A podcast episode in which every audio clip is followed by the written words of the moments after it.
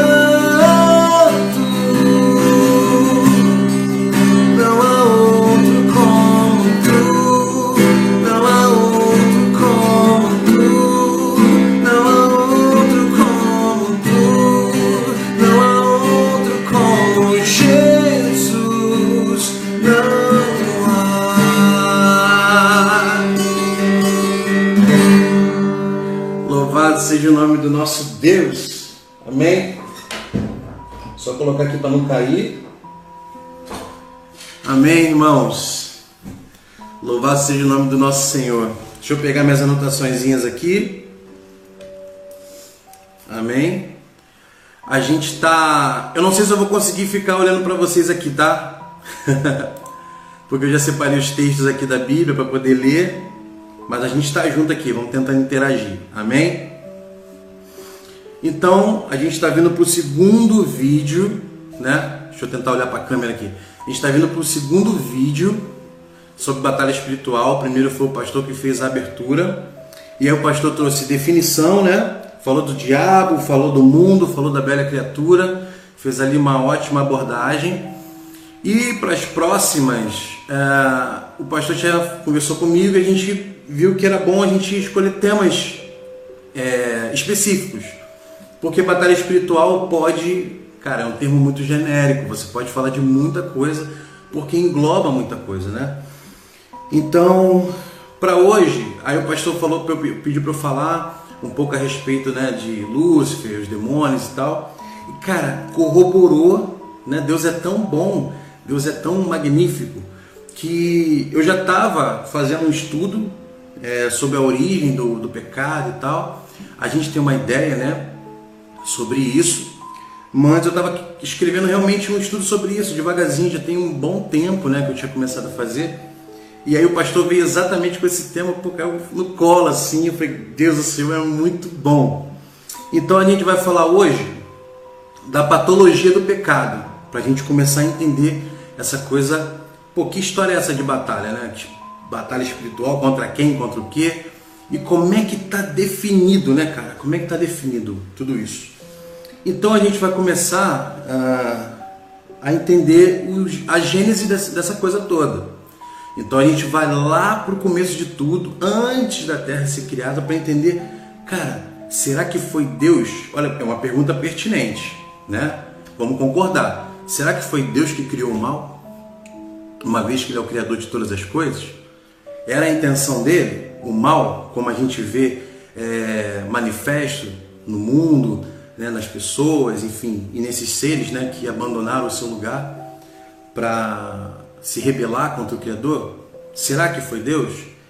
Então, assim, a gente vai começar a mergulhar nessa realidade para a gente começar a entender o que, que como é que isso funciona. Para você saber o que, qual é o seu lugar. O pastor já trouxe uma explicação ótima.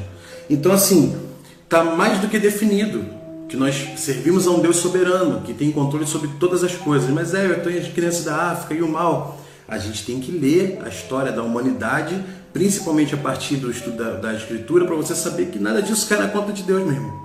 Pelo contrário, né? na conta de Deus está a nossa salvação e um plano para salvar a nossa vida. Tá? É, qualquer coisa, se o som estiver ruim, alguma coisa travando, aí vocês me avisam, tá? Que a internet aqui não é mega. tá bom? Então, para a gente começar, uma oraçãozinha aqui rapidinho, tá? Senhor, meu Deus e meu Pai, soberano, Criador de todas as coisas, Senhor, o que nós podemos saber sobre Ti se Teu Espírito não nos revelar? Então, nessa noite, Senhor, que Teu Espírito, que Teu Consolador nos leve a Te compreender, a Te entender e a Te louvar. Porque esse é o significado de estudar as Escrituras. É Te entender, para cada vez mais o nosso coração se abrir para a Tua sabedoria. E a Tua palavra fala que a gente busca e o Senhor dá de graça. E nessa noite eu estou aqui com os meus irmãos para buscar a tua sabedoria, para entender um pouco mais e para que a gente possa se chegar mais ao Senhor. Então, Senhor, traga essa live que é virtual só no modo de operar, porque do, outro lado dessas, dessas telas aí estão os meus irmãos de carne e osso, que tem espírito, que sente dor, que tem suas lutas, que tem suas demandas, e eles também precisam da revelação do Senhor, assim como eu.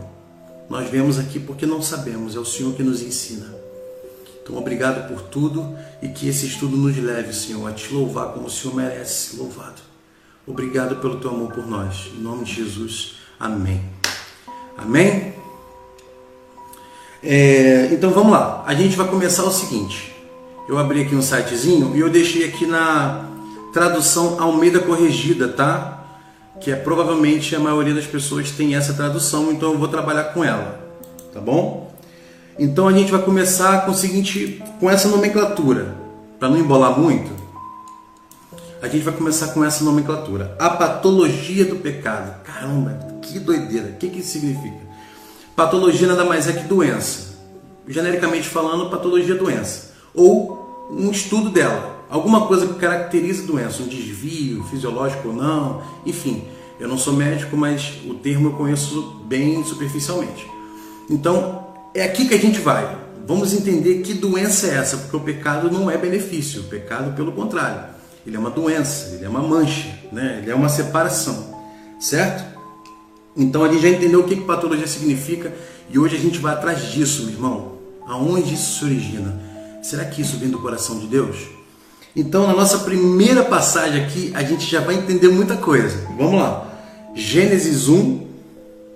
Cara, se você tiver com dificuldade de achar Gênesis, aí já começa a botar aí, pastor, volta com a escola dominical. Gênesis capítulo 1, a gente vai ler do versículo 1 até o 4. Tá bom? Deixa eu beber minha água aqui na canequinha. Eu tenho, vocês não têm. então vamos lá. A gente vai Gênesis capítulo 1, versículos 1 ao 4. Então vamos lá. No princípio, Deus criou os céus, Deus criou o céu e a terra.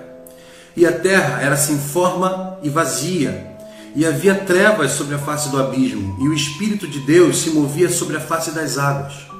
E disse Deus: haja luz, e houve luz. E viu Deus que era boa luz, e fez Deus separação entre luz e as trevas. Cara, quatro versículos já contêm milhares de coisas aqui.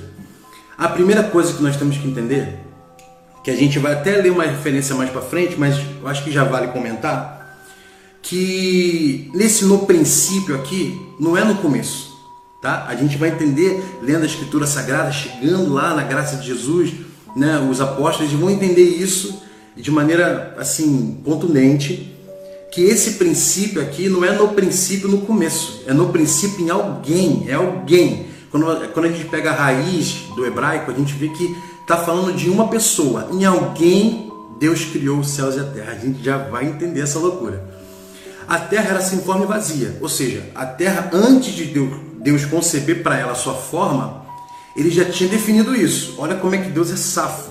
O nosso Deus é muito sábio, é muito sábio.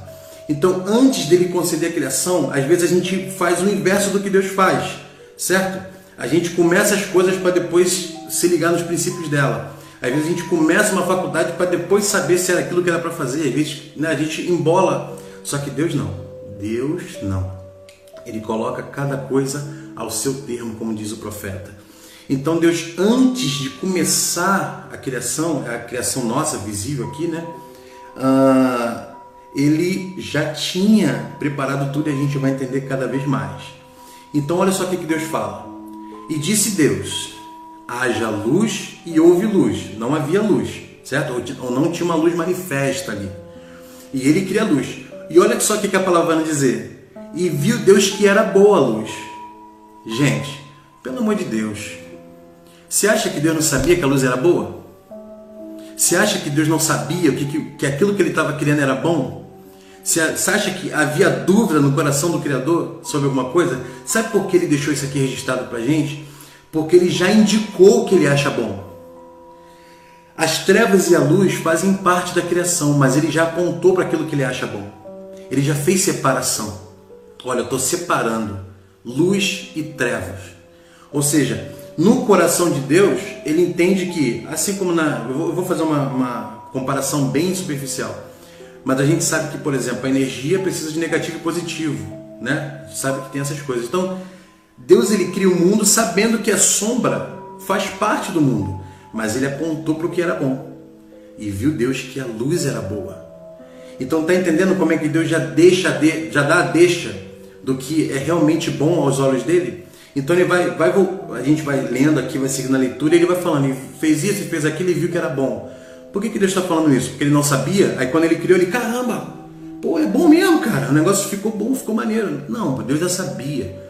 Estava tudo pronto no coração dele, mas ele deixou registrado porque tudo que Deus faz, em tudo que Deus faz existe ministério, existe visão, existe uma dispensação de sabedoria. A gente vai ler isso mais para frente. Tá bom? Então a gente já começa aqui. Bem, Deus tinha sombra, Deus manifestou a luz e apontou para a luz. A luz é boa. Viu Deus que a luz era boa. Ou seja, ele está apontando, gente, é a luz. Ele separou e fez separação. Luz e trevas. Aqui a gente não está falando de luminares, tá? Não tinha estrela, não tinha céu, não tinha lua, não tinha nada. Então Deus, no começo, vamos, vamos pegar essa dica do Senhor. No começo das coisas, a gente tem que se atentar para os princípios dela a gente tem que se atentar para tudo, é, para todas as, as, estruturas daquilo que a gente faz, para a gente não ter que ficar no meio do caminho refazendo coisas, reconstruindo coisas, tendo que voltar tudo para começar. Então, assim, ó, olha o que, que Deus nos ensina. Ele organizou tudo, botou tudo no seu devido lugar e ao seu termo foi criando as coisas. E isso foi sendo estabelecido. Amém? Começamos aqui. Então, a gente já vê que Deus separa luz e trevas. Vamos falar então, bem, se Deus faz uma separação do que manifesta a luz e manifesta as trevas, a gente tem que entender então agora o pecado, né? Que história é essa do pecado? E não tem como a gente não imaginar o mundo pré-adâmico, ou seja, antes da criação do homem, a Bíblia já nos relata sobre a traição uh, dos anjos, né? Que foi ali encabeçada por Lúcifer. Então, assim, o, como é que se origina o pecado? Nós sabemos que, olha só o que Deus está mostrando para gente. As trevas fazem parte da criação. Tá? Para isso tudo funcionar, para isso tudo é, a, a, existir com equilíbrio, existe isso também. Só que assim, o, o, o pecado ele se origina na nossa vontade, que se origina na liberdade. Deus não fez nenhum robô, não tem nenhum anjo robô, tá? Não tem robô no céu. Inclusive, contar uma coisa engraçada. Quando minha mãe me falava de Apocalipse, né? Aí eu era novo assim, minha mãe falava, não, quando a gente estiver no céu e a gente vai lá ficar santo, santo, santo, eu. Coisa chata, meu irmão. Vou ficar santo, santo, santo, igual um bobo lá falando. Eu não sabia que quando a gente está na presença do Senhor, a gente não consegue imaginar mais nada. Tudo se perde diante de nós. E a gente dá ao Altíssimo aquilo que ele merece, que é toda adoração, toda honra. Então você imagina, se quando eu e você estamos ali, no meio da manifestação de Deus, cara, quando Deus está falando contigo, você está no culto, você está numa reunião, você está orando em casa, e Deus se manifesta, você sente aquela presença maravilhosa do Senhor. Tu para para pensar na conta que tem que pagar? Você para para o relatório que você tem que fazer lá no trabalho? Ou que você esqueceu de, de, de fechar a janela e vai chover, a roupa está na corda? Não, cara. Você não consegue pensar em mais nada, porque diante de você está a manifestação do teu Criador. Então você imagina como que no céu, nas regiões celestes, na região espiritual, esses caras diante do Criador, porque eles viam Deus, eles viam a glória de Deus. Como é que nasce o desejo, o pecado ali no meio? Então Deus ele não criou o mal como algo que ele precisasse, tipo assim, sai dele, ele cria o mal para que você, para que haja alguma coisa para contrabalancear com ele. Deus não fez isso. Mas o mal faz parte do que foi criado. Deus nos ensinou aqui na, na, na nossa leitura. Já havia trevas, Deus manifesta a luz. Amém? Então assim, em Satanás vem aquele desejo. Né? A gente sabe como é que é a história, a gente vai ler daqui a pouco. Então nasce esse desejo. Será que ele era o único que sentiu isso? Não era. Ele tirou de lá uma terça parte dos anjos. Foi muita gente. É muita gente. Então, assim, para você ver como é que essas coisas acontecem. Ele estava ali diante do Criador, cara. Diante do Criador. E porque pecaram no mundo espiritual, ou seja, ofenderam o Senhor na sua casa, no seu lugar, entendeu?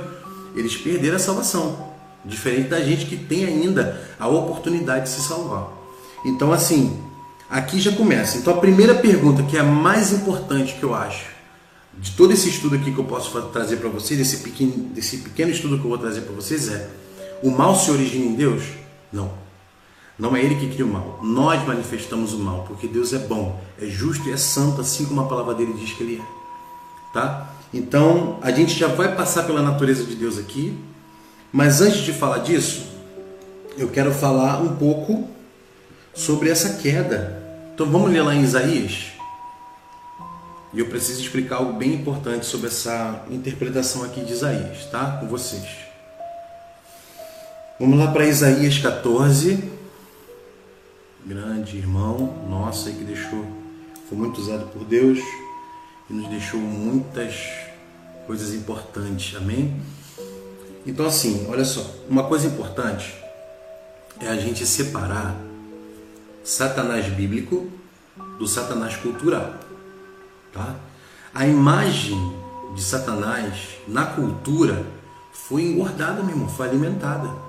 Então, quando você vem da Idade Média, você vem passando modernidade, pós-modernidade, né? Tem é, controvérsia sobre pós-modernidade, contemporaneidade, enfim, isso aí não interessa pra gente. É, então, foi uma imagem que, que, que ganhou muita forma, ganhou muito, muito, muito holofote. Então, assim, tem gente que se preocupa mais, mais com isso do que com Deus, com o soberano Senhor. Como se existisse algo com, em relação a Deus que ele tivesse que temer. Parece que quando a gente fala de batalha espiritual, Deus pode perder. né? A gente tem que entender o seguinte: quando Israel, por exemplo, ele ia para uma batalha e perdia, era porque ele estava sem o Senhor, estava fora dos planos do Senhor, sabe? Porque Deus não vai bancar nossas vontades. Então, assim, para você guerrear, meu irmão, e a gente está falando de batalha, para você guerrear, o Espírito Santo de Deus tem que te guiar. Se ele não estiver com você, você vai dançar. Assim como o povo de Israel dançava várias vezes, porque não estava, não cumpria os princípios, não, não cumpria as determinações do Senhor. Então, para a gente entender isso aqui, né, é, existe uma palavra rei Léo, né, que a gente vai ser usada aqui para Lúcifer, que os antigos, que os, os ditos pais da igreja, quando começaram as suas traduções, principalmente Jerônimo ali para Vulgata e tal, eles entenderam que estava falando de Satanás por causa dos escritos é, apocalípticos. Né? Então eles juntaram e fizeram uma tradução extremamente razoável, tá? porque de fato a palavra significa praticamente a mesma coisa. Do que Lúcifer, que é o portador da luz, e Reliel significa mais ou menos a mesma coisa. Mas nesse contexto aqui de Isaías, né, só para a gente poder deixar isso claro, tá falando ali do rei da Babilônia. Então, assim, tá dizendo que se você voltar aqui, Está dizendo que assim, vocês vão zombar dele, ué, você não era aquele grande, aquele grande rei, poderoso, soberano, você vai cair. E aí começa, ó, como cair do céu e tal. Só que, cara, a gente sabe que algumas, alguns acontecimentos, principalmente na Bíblia, nós temos que ficar ligados que eles constituem um arquétipo, um modelo para alguma coisa que o Senhor já deixou separado. Ou seja, Deus está nos instruindo através de algum acontecimento. Então aqui, quando a gente pega esse, esse, esse, a gente tira desse contexto do rei da Babilônia aqui e a gente linka com o que aconteceu com Satanás, a gente consegue ter uma visão daquilo que aconteceu. Amém? Então assim, eu só não poderia sair falando porque existe uma, uma, uma observação a ser feita, porque existe um contexto e existe uma revelação sobre o contexto. Então assim, existe, eu posso falar, cara, é, Deus falou para pegar o guarda-chuva, não peguei guarda-chuva. Eu fui para rua, choveu. Esse é o contexto. Eu não peguei meu guarda-chuva e voltei molhado, trouxa que eu fui. Mas a gente pode tirar a revelação disso. Caramba, eu preciso obedecer a voz do Senhor. Porque assim como fulano não obedeceu, assim aconteceu. Então a gente tira uma, né, que os, os judeus chamam de midrash, né? A gente tira uma revelação disso e tal. Então vamos ler lá, olha só.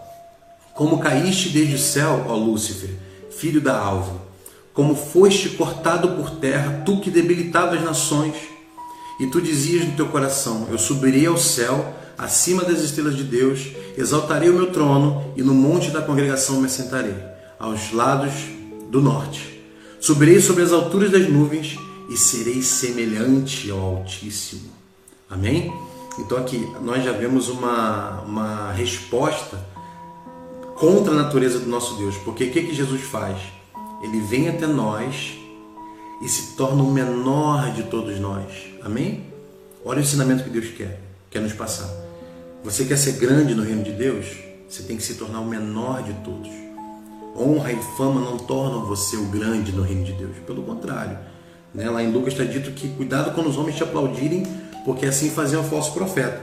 Então, então assim, Lúcifer estava indo no, na contramão do que Deus está falando para a gente, do que Deus nos ensina para sermos humildes, pequenos, e Ele nos dá sabedoria, e Ele nos torna né, especiais. Ele estava ele querendo pelos seus próprios meios, ele achou que merecia colocar o trono dele lá junto do trono do Altíssimo. Então começa aqui. Vamos lá em Ezequiel. Ezequiel 28. Eu não deixei um monte de aba aberta aqui porque o computador é velhinho, ia ficar todo travado. 28, 14 a gente vai ler 14 e 15. Olha que coisa linda aqui. Ezequiel 28, 14 e 15. Tu eras o querubim ungido para cobrir e te estabeleci. No monte, no monte santo de Deus estavas. No meio das pedras afogueadas andavas. Perfeito eras nos teus caminhos, desde o dia em que foste criado até que se achou iniquidade em ti. Em ti, em ti, em mim, em Lúcifer, não em Deus. Achou-se iniquidade em você. Então a liberdade ela produz isso, a capacidade de você escolher o que, que você vai fazer. Tá? Nós estamos, por exemplo, aqui, 8 e meia, vocês estão aí na sua casa, a gente está aqui falando do Senhor, é uma opção. Você pode desligar, ver sua novela, você pode desligar, ver vídeos engraçados, você pode rir, mas a gente está preferindo estar tá aqui aprendendo alguma coisa do Senhor, porque Ele tem muito a nos ensinar. Amém? E olha só, achou-se em ti, em ti, você foi ungido, você foi escolhido, mas achou-se em ti iniquidade. Por isso, sabe? Por causa do, do orgulho, sabe? De você querer se colocar no lugar onde você não deve estar. Aí você perde. Só que a palavra de Deus não volta, cara. Aquilo que Deus fala não volta. Então a autoridade que Satanás recebeu, ele continua mantendo. Então ele é o príncipe desse tempo. Ele continua, ele perdeu o trono dele lá no céu. Mas quando a gente lê Jó, a gente não entende que ele ainda tem acesso às alturas. Ele vai até Deus. Ele, ele assim como os outros filhos de Deus, né, os anjos são chamados de filhos de Deus, uh, ele se apresenta ao Senhor. Ele tem acesso ainda. Isso vai acabar, tá? A gente lê lá em Apocalipse, a gente entende. Isso uma hora vai acabar. Mas ele ainda tem acesso. Ou seja, ele continua, ele tem a autoridade que ele recebeu. Né? Igual quando Paulo vai lá falar pra gente que toda autoridade foi instituída por Deus. Sim, pô, toda autoridade foi instituída por Deus, mas você não pode botar na conta de Deus os governantes, tá? Senão a gente vai ter que botar uns caras muito bravos na conta de Deus, né? Então, assim, mas a autoridade foi dada por Deus lá no primeiro. Olha, você vai dominar o mundo. Você tem o um domínio sobre os animais, sobre as plantas, meu irmão. Você vai governar isso aqui. Não vou nem botar nome nada, você que bota. Ou seja, para criar relação com o mundo. Tanto que, que, que lá em Romanos 8 vai falar para gente? A terra está esperando que a gente se manifeste como filho de Deus. Porque ela está sofrendo por causa daquele que é sujeito, sem o espírito do, do, do Criador. Amém? Então, outra coisa que a gente entende aqui, pô. Então, a gente já, já respondeu aquela pergunta do começo, pô. O mal não está em Deus, ele não foi criado por Deus. Mas a liberdade que Deus dá à sua criação gera Ok? Então, assim, olha só, achou iniquidade em você. Então, cara, e, ó, o pastor até escreveu aqui: a iniquidade pressupõe maldade em nós. Então, assim, é, nós temos essa oportunidade, tá? De, de fazer essa volta. Ele não tem, ele perdeu porque é, pecou na, na, nas regiões espirituais. Então, vamos para a nossa última leitura, Apocalipse 12. Para a gente fechar o negócio de Satanás, cara. Não vai te falar desse maluco, não. Entendeu?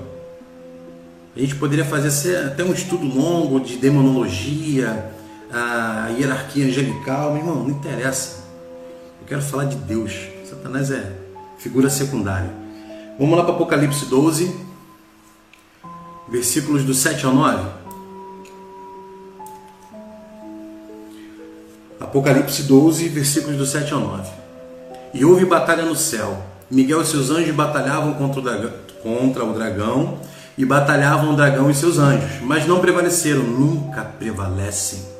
Nem mais o seu lugar se achou nos céus, e foi precipitado o grande dragão, a antiga serpente, chamado Diabo e Satanás, que engana todo o mundo, e ele foi precipitado na terra, e os seus anjos foram lançados com ele. Meu irmão, você e eu podemos estar dentro desse grupo de pessoas que foi enganado por esse cara por meio da cultura pop, tá? Por, por meio da cultura popular, dos filmes e começou a entrar um monte de, de viagem na, na interpretação bíblica a gente achou que esse cara era maior do que ele é. Ele não é. Lembra do primeiro profeta? O primeiro profeta, Deus, que falou lá pro ó, serpente, o máximo que você, que você vai fazer vai ser pisar, é, morder o calcanhar do, da semente dele. Mas os filhos dela, a semente dela, vão pisar você, meu irmão.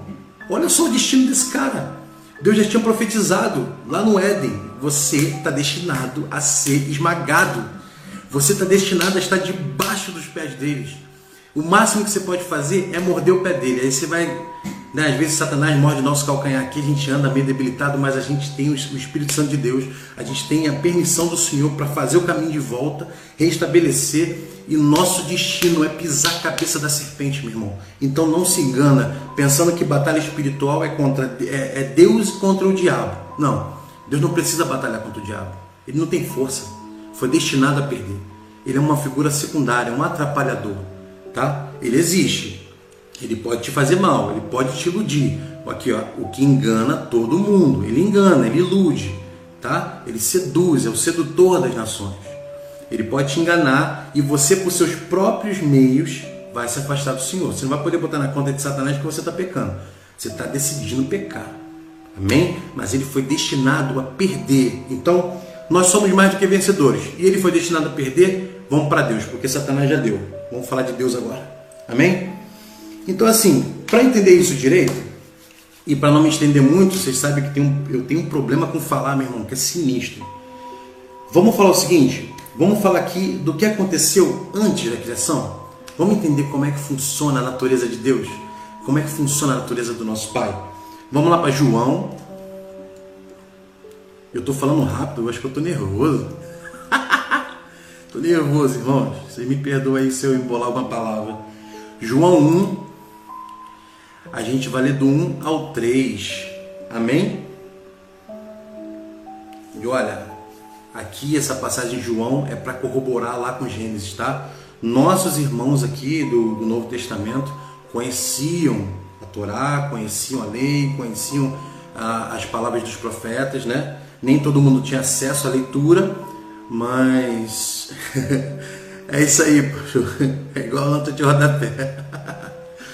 É, nossos irmãos conheciam, ainda que não, nem todo mundo conseguia ler, porque era mais limitado o acesso à, à lei mesmo escrita, mas se era passado, eles tinham esse conhecimento, tá? Da lei do, e do dito dos profetas. Então, olha o que, que João vai escrever aqui, do 1 ao 3.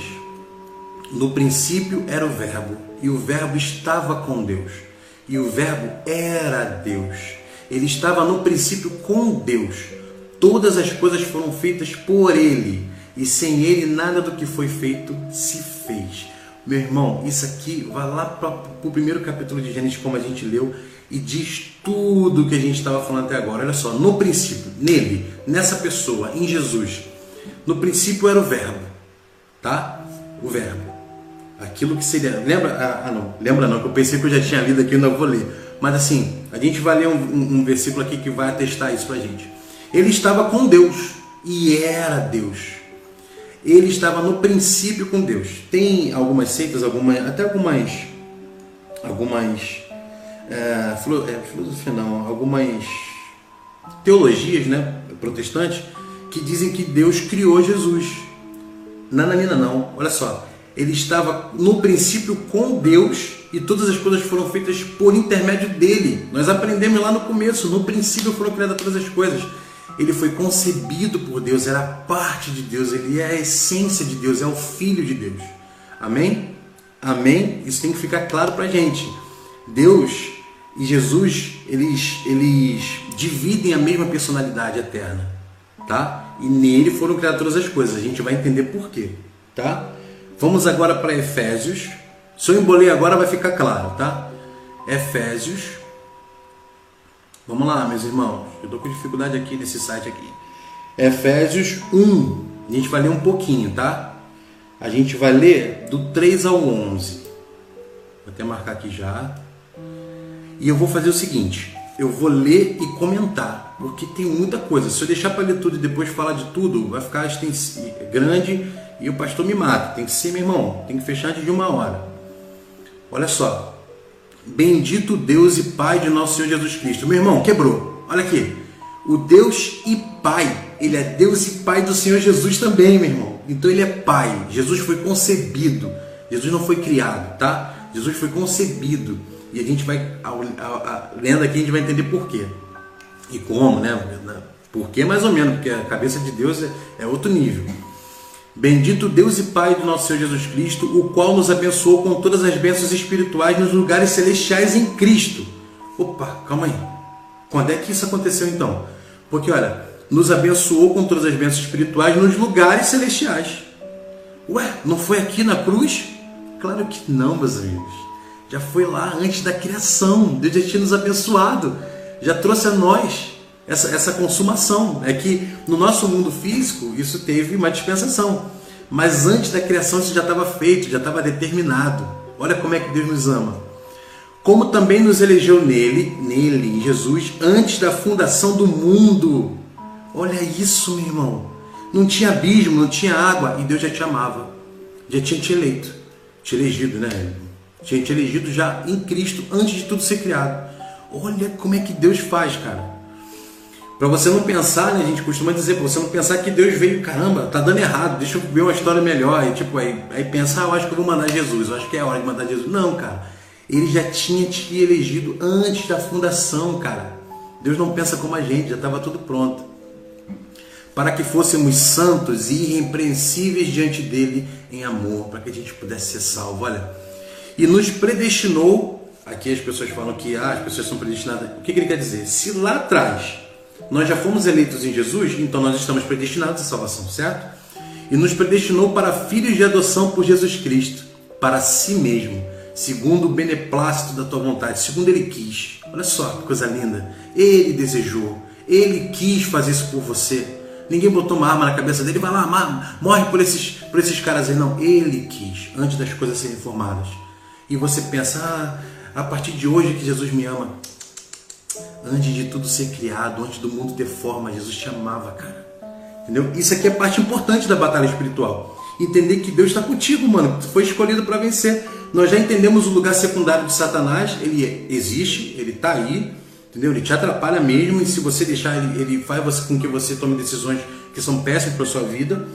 Mas primariamente, Deus te ama e existe um plano gigantesco que te torna mais do que vencedor. E isso já tinha sido pensado antes de criar todas as coisas. Porque antes de fazer todas as coisas vem um alicerce, meu irmão. Então a tua salvação está alicerçada no amor de Deus que Ele tem por você antes de você existir. Beleza? Não é de agora. Então vamos lá. Para louvor da glória de Sua graça, pela qual nos fez agradáveis a si no amado. Sem ser por Jesus, a gente não era agradável a Deus, certo? em que temos a redenção pelo seu sangue. E aí, né, a consumação na cruz a remissão das ofensas, segundo as riquezas da sua graça. Olha só, tudo isso sendo levado a Jesus. Jesus, Jesus, tudo para Jesus, ó. É por causa dele. Temos salvação, temos redenção, tudo por causa de Jesus. E aonde? Na cruz? Antes dela, a cruz consumou. Mas antes dela, Deus não tinha visto. Estava sem forma vazia. Era só abismo e água para tudo quanto é lado. E Deus já, já era apaixonado por você. Olha que coisa linda ah, que ele fez abundar para conosco em toda sabedoria e prudência. Hum, sabedoria sempre. Descobrindo-nos o mistério da sua vontade, ou seja, deixou visível a sua vontade, segundo o seu beneplácito, que propuser em si mesmo, ele decidiu. Deus, por quê? Porque eu quis. Olha, soberano, eu quis. Eu quis deixar isso disponível para vocês. É de vocês de tornar congregar em Cristo todas as coisas. Eu acho que a cruz foi o quê? Né? Ah, na dispensação da plenitude dos tempos, tanto que estão nos céus como as que estão na terra. Ou seja, Deus, Jesus vem à cruz, vem se torna o menor de todos, né? Algumas coisas descongregaram de Deus, né? Nós pecamos, é, antes de nós, os anjos já tinham traído Jesus, teve rebelião. Então algumas coisas descongregaram de Jesus, mas vão tornar a congregar nelas, inclusive a gente, meu irmão. É o nosso destino de voltar a congregar nele na dispensação da plenitude dos tempos. E está próximo. Nele digo, em quem também fomos feito herança, havendo sido predestinados, conforme o propósito daquele que faz todas as coisas segundo o conselho da sua vontade. Olha a soberania de Deus aqui. Olha a soberania de Deus. Entendendo que é criar um mundo, que as pessoas iam pecar, já, isso já ia começar no mundo espiritual, ia pecar, mas ele falou o seguinte, meu irmão, eu predestinei vocês à salvação. Vocês vão se perder se quiser, porque eu predestinei vocês à salvação. Você que está me assistindo, ou ao vivo, ou depois que isso ficar gravado, você foi predestinado à salvação. Eu não sei o que você tem ouvido, cara. De repente você está vivendo uma batalha, uma batalha espiritual, com seres, com entidades dizendo no teu ouvido que você é menos do que você é. Olha o que Deus está falando para você. Antes de eu criar um mundo, por causa da minha vontade, eu tornei você predestinado à salvação, a estar comigo para sempre, para sempre. Guarda isso, Deus te ama. Amém? E agora nós vamos lá para Efésios 5. Eita, que a palavra é boa demais. A palavra é muito bom, cara. Isso aqui é melhor leitura que existe nessa vida, porque ela é viva, ela salta dos nossos olhos, né? sai assim, Deus parece que pega a gente. Paulo estava aqui falando do casamento, né? Então assim, batalha espiritual, você que é casado, tá? Primeiro passo, ama sua esposa, ama seu marido, respeita, cuida, não adultera o teu casamento. Adulterar não é só sexo não. Tem muitas coisas que você pode fazer e magoar o teu casamento e infringir leis que o, que o nosso Senhor deixou para que a gente possa fazer. Então esse é o primeiro ponto. É, vai, eu boto comida em casa, ah, eu faço a janta. Isso é o mínimo, a gente tem que fazer isso mesmo. Estou falando do que a palavra manda a gente fazer, com sabedoria, com respeito, porque isso é espiritual. E Paulo entendeu. Paulo entendeu que isso era espiritual. Então ele está falando do casamento, bababá, babá, aí ele fala, ó, por isso deixará o homem seu pai e sua mãe, e se unirá à sua mulher, e serão dois uma só carne. Aí ele, pum, grande é esse mistério. Digo, porém, a respeito de Cristo da igreja. Porque ele entendeu, ué, se nós somos a noiva de Cristo, né? Cristo vai casar com a gente, ele comprou nossa briga lá atrás, meu irmão. Já nos amou lá atrás, certo? E manteve o seu amor, manteve a sua fidelidade. Então, assim, para você que é casado, cara, Batalha espiritual já começa nisso, em manter a fidelidade, em manter o amor, em manter o respeito, em manter, em manter o gás, em manter a luz no teu casamento. Olha o que ele está falando, ele entendeu, caramba, opa, então é isso. Deus abandona, olha só, Jesus abandona a sua posição ali junto de Deus, né, sendo essência do próprio Deus, vem até nós. Olha só que coisa, cara. Já tinha se sacrificado lá antes de tudo. Porque se ele sabia o futuro, ele já estava se sacrificando por nós. E olha que coisa linda, manteve a dignidade, manteve o respeito, em nenhum momento nos deixou e não nos deixará e voltará e nos buscará, meu irmão. E nós vamos viver esse tempo de boda, seremos com eles um, um só, um só. Amém? Para você que é solteiro, se case, tá? E siga as recomendações bíblicas. Se for o tempo de se casar, também não mete pé pelas mãos não. Então, beleza. Olha o que, que a gente já entendeu. Que antes de tudo, vou acelerar um pouquinho, que antes de tudo, Deus já nos amava, entendemos o lugar de Satanás, entendemos que o mal não nasce em Deus, então, para a gente tirar qualquer sombra de dúvida sobre isso, entendemos que o plano a respeito de tudo que Deus fez para nós já começou antes da criação, então, Everton, o que isso tem a ver com batalha espiritual? Tudo, porque agora você entende que teu Deus é soberano, te predestinou a salvação, pô. Não tem esse negócio que você está lutando, ah, é, uma luta tá braba, não sei o que, que vai acontecer. Claro que você sabe, Jesus já falou. Nós esmagaremos a cabeça de Satanás. Estamos predestinados à salvação. Nós já sabemos o que vai acontecer. Vamos continuar aqui em Efésios 1. Ah, rapidinho, a gente vai ler 20 ao 23. Olha que coisa linda, cara. Isso aqui é lindo demais. É lindo demais. Olha só que manifestou em Cristo, ressuscitando-o dentre os mortos e pondo-o à sua direita nos céus, acima de todo principado e poder e potestade e domínio e de todo o nome que se nomeia, não só neste século, mas também no que virá. E sujeitou todas as coisas a seus pés, e sobre todas as coisas o constituiu como cabeça da igreja, que é o seu corpo, nós a plenitude daquele que cumpre tudo em todos. Nós somos a plenitude, velho. Olha que coisa linda. Quando nós realmente fomos para a eternidade com Deus, vai se cumprir algo maravilhoso, profundíssimo. A palavra fala que por meio das suas angústias, Jesus aprendeu a obediência. Então, assim, batalha, isso pode estar gerando algumas, alguns questionamentos em você, sofrimentos em você. Mas entenda, cara, que você tem que obedecer ao Senhor, que você tem que crer no Senhor porque olha só como é que Deus é maravilhoso. A gente já aprendeu com Paulo que a nossa luta não é contra a carne, mas contra todo o principado, e poder e potestade. Olha só o que a palavra fala. Jesus está acima de todo principado, de todo poder, de toda potestade, meu irmão. Por isso nós somos mais do que vencedores. Nós lutamos não é de igual para igual, porque quem luta as nossas lutas é o Senhor. Amém? É Ele que nos vinga. Então, mantém-se honesto, mantém-se justo, mantém-se buscando o Senhor, mantém-se procurando estar próximo dele, que Ele vai lutar tuas lutas. Se a tua luta é contra os príncipes e potestades, e Ele está acima dos príncipes e potestades, você já ganhou. Fica tranquilo, você está destinado a vencer. Amém? Para falar um pouco de como a criação revela a identidade de Deus, vamos ler aqui Provérbios Vamos lá para Provérbios 8. A gente vai ler do 22 ao 34. É uma leitura grande, mas eu sei que vocês vão curtir muito comigo aqui, saber o que, que Deus separou para nós. Deixa eu até marcar já aqui. Amém? Olha só. Esse aqui é a sabedoria falando, né? O próprio Deus falando, mas porque a sabedoria nós sabemos é um dos sete espíritos né, de Deus. Assim, existe toda uma, uma relação escatológica e tal, teológica sobre isso. Mas olha que beleza, olha só isso aqui. O Senhor, a sabedoria falando, o Senhor me possuiu no princípio de seus caminhos, desde então e antes de suas obras, Deus sábio, Deus sábio, eternamente sábio. Desde a eternidade fui ungida, desde o princípio, antes do começo da terra. Você está pensando que Deus está, tá, tá, como é que fala? Improvisando na tua vida, meu irmão? Não está improvisando, Deus sabe o que está fazendo. Quando ainda não, não havia abismos, fui gerada. Quando ainda não havia fontes carregadas de águas. Então, antes do abismo, antes das águas. Olha que coisa linda.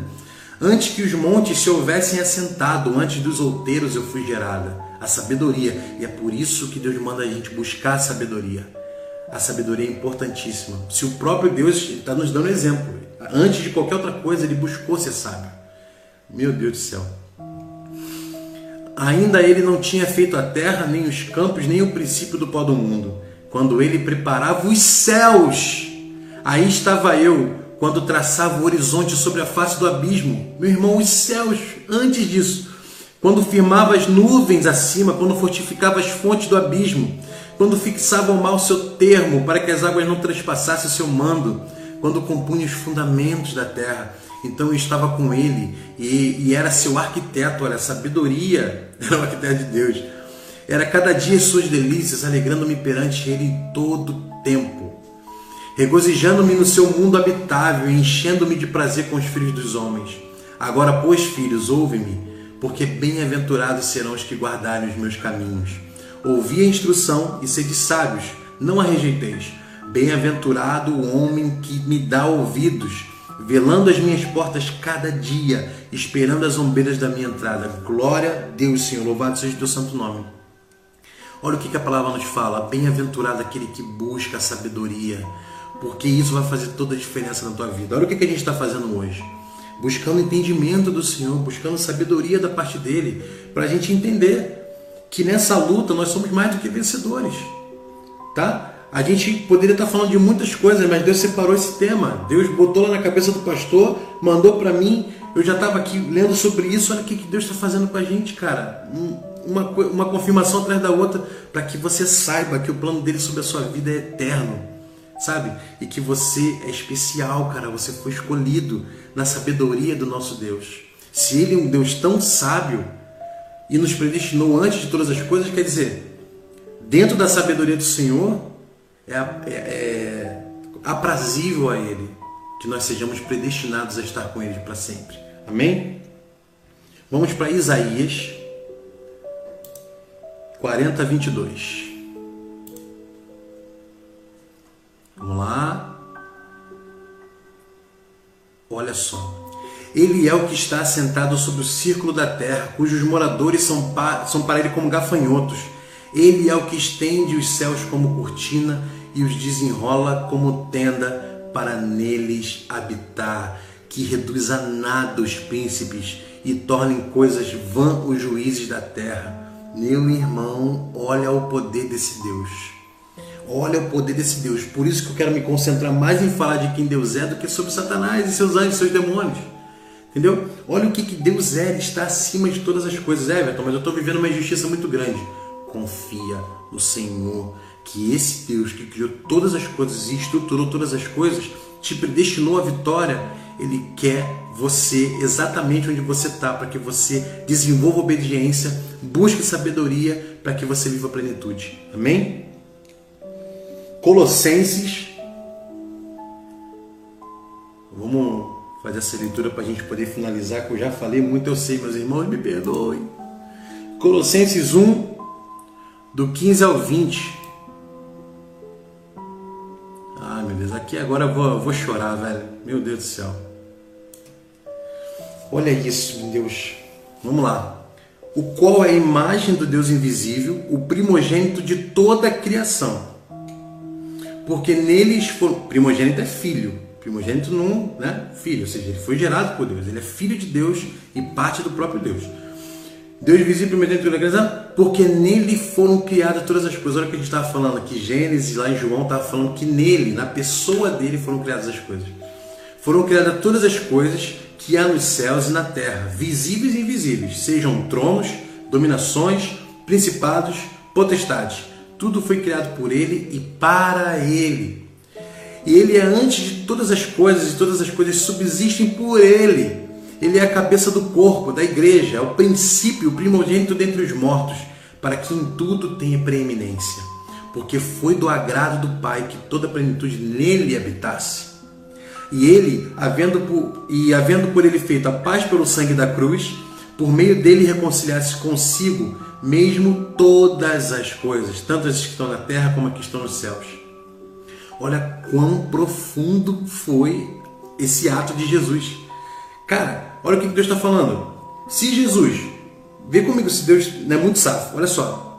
Se Jesus foram criadas todas as coisas, ou seja, ele é o príncipe, né? ele, é o, ele é o filho de Deus, o herdeiro de Deus, e Deus ia nos criar e nos predestinou à salvação, e nós somos a noiva e vamos casar com ele, quer dizer que tudo já foi pensado para que a gente tivesse direito a tudo isso.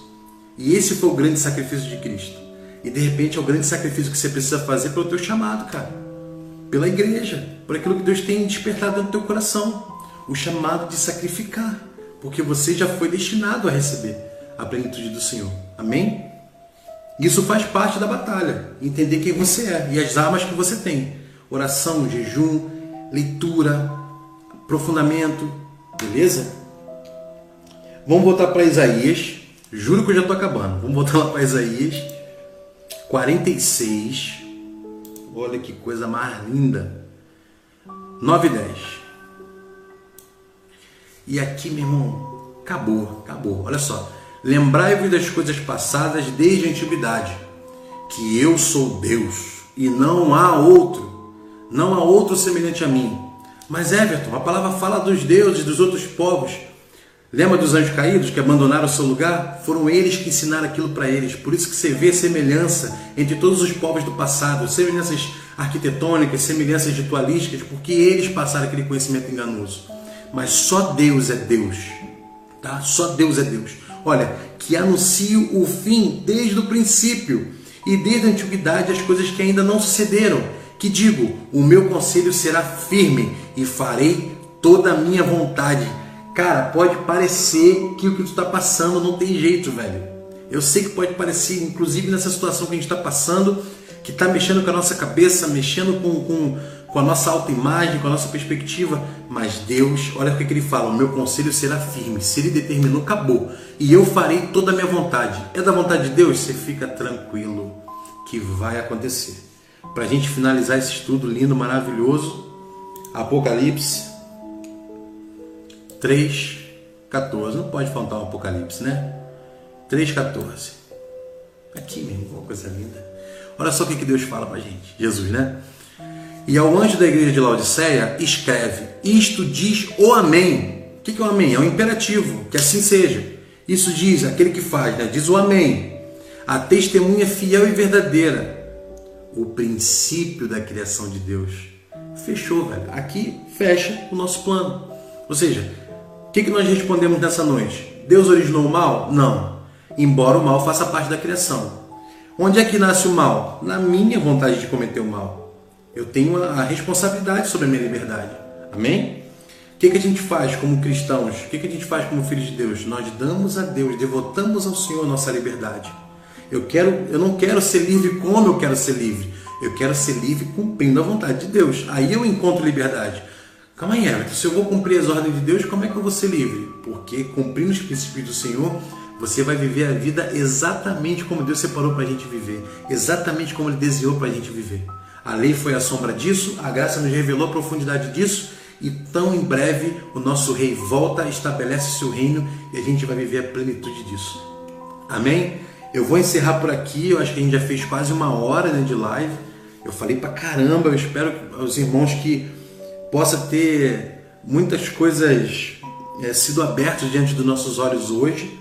Tá? A palavra de Deus é muito, muito eficaz, ela é muito profunda, traz revelações que implicam em todas as áreas da nossa vida. Então você pode ficar tranquilo que Deus é perfeito, soberano, cara, e Ele tem um plano maravilhoso para você.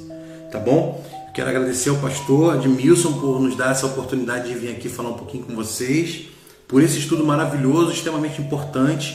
A Igreja Semeando Vidas, que está aí cara, crescendo, sobrevivendo a esse momento difícil, sabe? A gente abre igreja, fecha igreja, é culto online. Meu irmão, a gente não parou, tá? Porque a gente ama o que faz, porque ama o que faz ao reino de Deus, tá bom? O pastor pediu para cantar, então vou fechar com a música aqui. vou fechar com a música.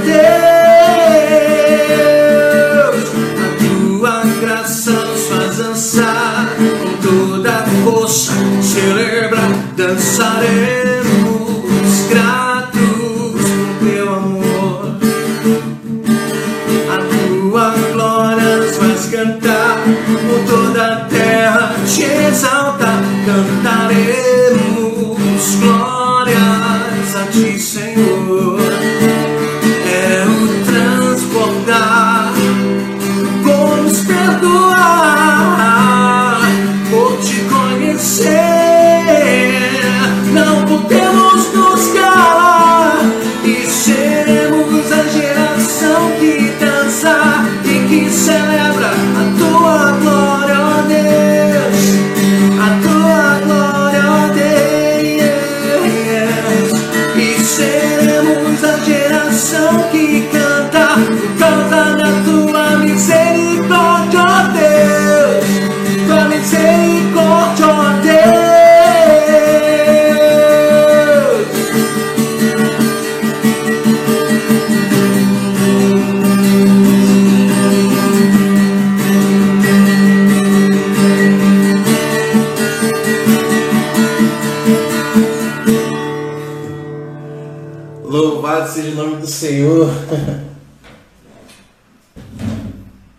Então, meus irmãos, vou finalizar com uma oração. Obrigado pela presença mesmo. Obrigado, pastor, pela oportunidade. Vamos seguir em frente.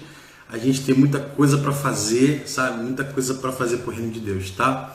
Vou orar aqui. Senhor, meu Deus, meu Pai, obrigado por essa noite maravilhosa, na tua presença, Senhor, na tua presença. Eu sei que o Senhor se manifestou a nós, nos trouxe as tuas revelações, as tuas dispensações. Obrigado por olhar do céu, meu Pai, nos enxergar pequenos, mas nos ver grandes, Pai, porque o Senhor nos predestinou a isso. Obrigado pelo teu amor, que o Senhor possa estar com os meus irmãos e que possamos cada vez mais cumprir o nosso chamado, para que a gente possa alcançar cada vez mais profundidade na tua obra e te conhecer cada vez mais, Senhor. Muito obrigado por tudo, em nome de Jesus. Amém. Meus irmãos, fiquem com Deus. Vou encerrar aqui tá? Que o Senhor possa abençoar a vida de cada um de vocês. Tchau, tchau!